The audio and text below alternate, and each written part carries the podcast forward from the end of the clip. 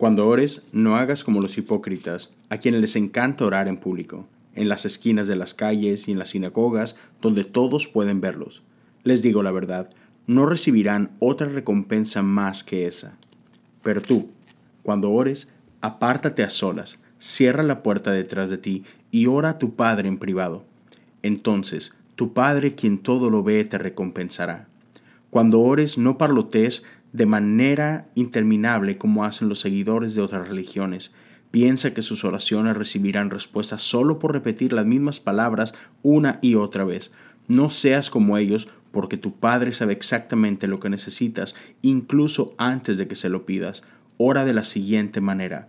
Padre nuestro, que estás en el cielo, que sea siempre santo tu nombre, que tu reino venga pronto, que se cumpla tu voluntad en la tierra como se cumple en el cielo. Danos hoy el alimento que necesitamos y perdónanos nuestros pecados, así como hemos perdonado a los que pecan contra nosotros. No permitas que cedamos ante la tentación, sino rescátanos del maligno.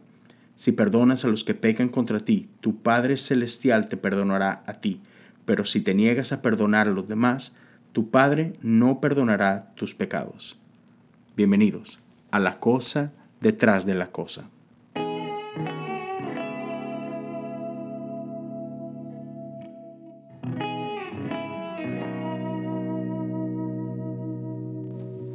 Wow, fuertes palabras, ¿no es cierto? Cuando piensas que, que, Jesús está haciendo un ejemplo de una persona que estaba orando en público, te hace, no sé, pensar algunas cosas, cuestionarte algunas cosas. Pero una de ellas es, entonces, no debemos orar en público. Creo que eso es lo que hacemos en la iglesia, ¿no? Oramos en público. Lo que, lo que me hace pensar que el problema realmente no es dónde es que estás orando, no es que, no es que orar en público esté mal, no es que te tengas que ir a esconder a un lugar para poder orar. Esa entonces es una oración aceptable. No, e, el problema es que este individuo del que Jesús está hablando estaba orando en público con un propósito. Y ese propósito era traer atención hacia sí mismo. Él estaba orando en público para él ser reconocido, para que la gente lo viera y lo admirara y dijera, wow, mira, esta persona está cerca de Dios. Ese es el verdadero problema.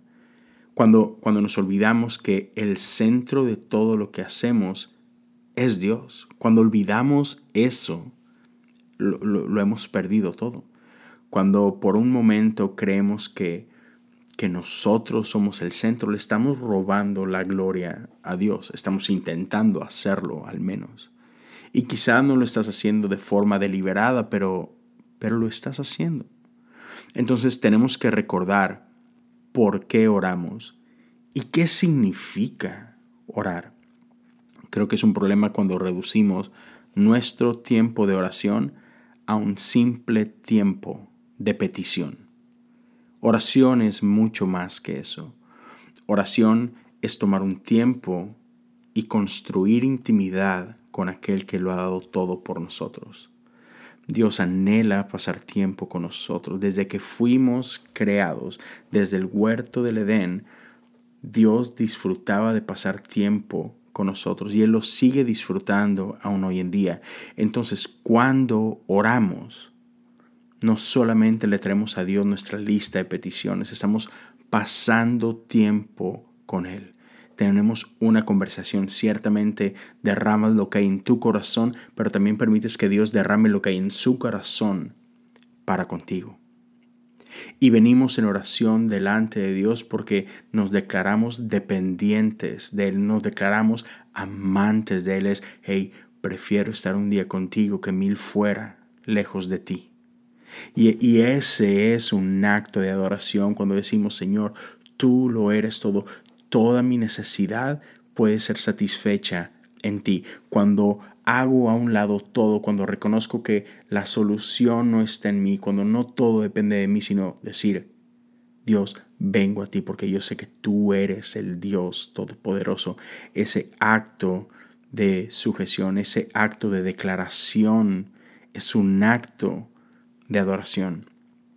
Y, y amo como Filipenses 4, 6 y 7 dice, no se preocupen por nada.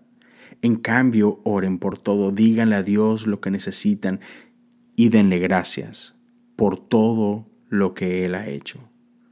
Así experimentarán la paz de Dios que supera todo lo que podemos entender. La paz de Dios cuidará su corazón y su mente mientras vivan en Cristo Jesús. Así que si algo te preocupa, es porque tienes quizás un poco de miedo. Y, y, eso es entendible muchas ocasiones por lo que estamos atravesando. Pero cuando venimos delante de Dios, estamos diciendo, Señor, confío más en ti de lo que tengo miedo en mis circunstancias. Creo que tú eres más grande que esto que estoy viviendo. Y ese acto de dependencia de Dios, amén, es un acto hermoso de alabanza, es un acto increíble de adoración cuando traemos toda nuestra confianza delante de Él.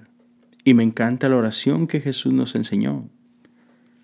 Padre nuestro que estás en los cielos, santificado sea tu nombre. En este modelo de oración, Jesús nos enseña a orar y al orar venir primero con, un, con, una, con una acción de alabanza. Santificado sea tu nombre. Venga a nosotros tu reino, hágase tu voluntad, en la tierra como en el cielo.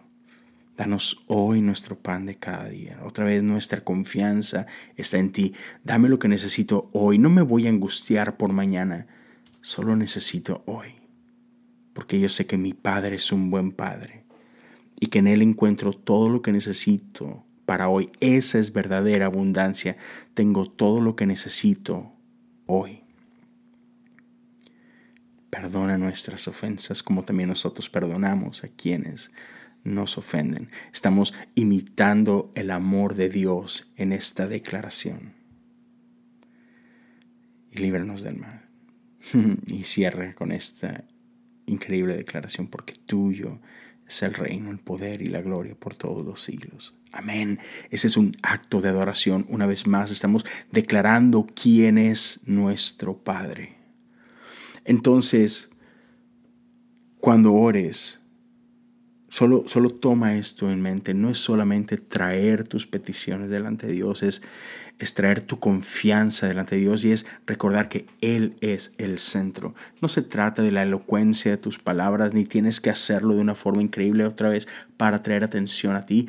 Se trata de brillar luz sobre quién es la luz. Se trata de declarar al mundo entero que nuestra confianza está en Él, que Él es digno de gloria, que Él es un buen Padre. Y cuando le recordamos a todos aquellos alrededor de nosotros quién es Él y que podemos confiar en Él, y hacemos todo esto junto, ya, es un increíble acto de adoración.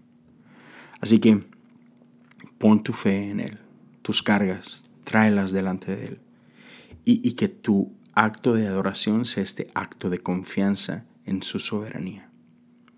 Cuídense bastante, tengan un increíble día y nos vemos el día de mañana con la cosa detrás de la cosa.